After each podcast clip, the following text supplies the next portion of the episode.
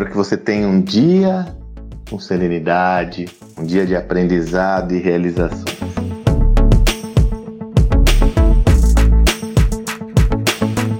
Tenho feito com muita frequência, tenho adorado, confesso a você, lá no meu Instagram. Aliás, eu lhe convido, se você não me visita frequentemente, lá no arroba Sandro Magaldi. Eu tenho realizado com frequência stories onde eu abro caixas de diálogo com perguntas para poder interagir com a turma.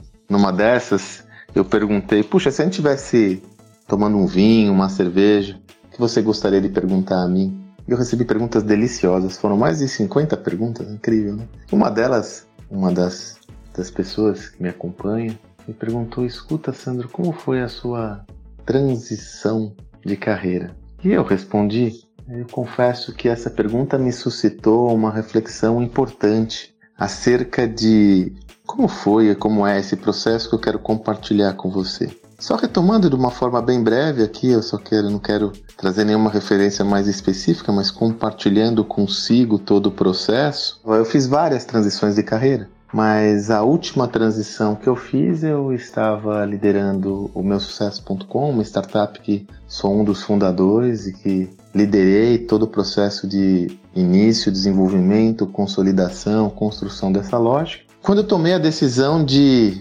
é, investir exclusivamente na minha carreira solo, como produtor de conteúdo, como pesquisador, produtor de conteúdo. E, e essa é a reflexão que eu quero trazer para você, que é que está mais forte para mim. Né? Porque eu tive outras transições, mas essa está muito forte. Veja, eu estava absolutamente em minha zona de conforto. E não é modo de dizer, eu estava acompanhado de um dos caras que eu mais admiro, que é Flávio Augusto da Silva, fundador da WhatsApp. Flávio, inclusive, tinha acabado de recomprar o WhatsApp, um momento muito virtuoso da companhia, porque é, só estava crescendo o negócio. O meu sucesso.com, um sucesso absoluto, não só em termos de negócio, mas me dava uma visibilidade incrível, incrível, né? Um carinho que eu recebo das pessoas até hoje por esse projeto é incrível. Ou seja, eu estava ali na minha zona de conforto, inclusive financeiramente, porque tinha muitas possibilidades de alavancagem financeira com esse projeto.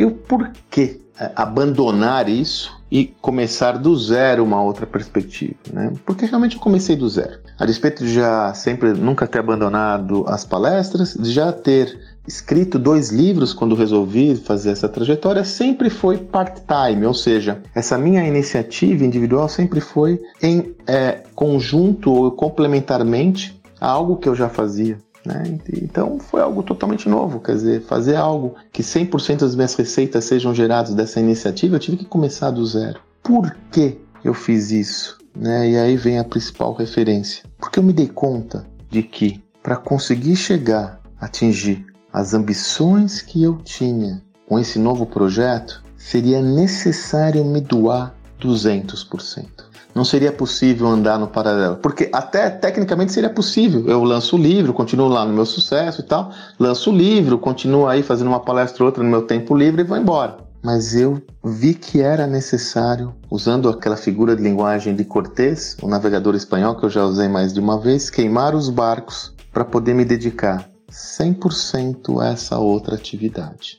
É claro que esse processo ele foi um processo de maturidade, não levou meses, ele levou anos. Eu não tive uma decisão súbita e intempestiva. De alguma forma ou de outra, eu me preparei para isso. Mas essa é a referência. Em se tratando de uma transição qualquer que seja, existe um momento que você vai ter que queimar os barcos. Existe um momento que você vai ter que decidir por A ou B. Dá para andar no paralelo durante um tempo? Eu até recomendo que você ande no paralelo para que você adquira a convicção necessária que a outra, a outra jornada faz sentido para você. Mas há um momento que você vai ter que ter a coragem de queimar os barcos e se dedicar exclusivamente a uma dessas atividades. Por quê? Porque a energia necessária para você colocar alguma coisa do zero, ela tem que ser muito grande. O avião mais necessita de querosene quando está subindo. Quando ele está em voo de cruzeiro, vai que é uma beleza. Então eu diria que essa minha transição, primeiro, ela teve como base uma convicção importante acerca da onde eu gostaria de ir. Segundo, inexoravelmente eu tive que ter a coragem necessária para me envolver de corpo e alma numa nova proposição. Por isso que eu volto à primeira questão. Havendo a convicção, a paixão e o desejo, é o que lhe vai não só lhe motivar, mas vai ser uma barreira uma barreira para lhe proteger de todas as adversidades,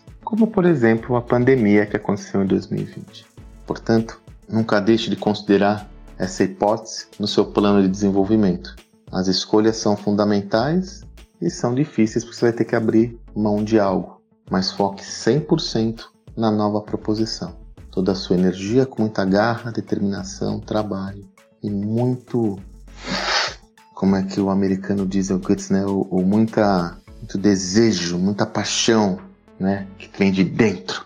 Aliás, eu não posso deixar de deixar uh, de, de, de, compartilhar aqui os créditos. Quem fez a pergunta para mim foi a Luca Flor. Obrigado, Lucas, se você está me ouvindo. Obrigado pela sua questão, Luca. Espero que você seja muito bem sucedida, inclusive na sua própria transição. E você também está me ouvindo, é o que eu sempre desejo: que você seja feliz. Você tenha um bom dia e até amanhã.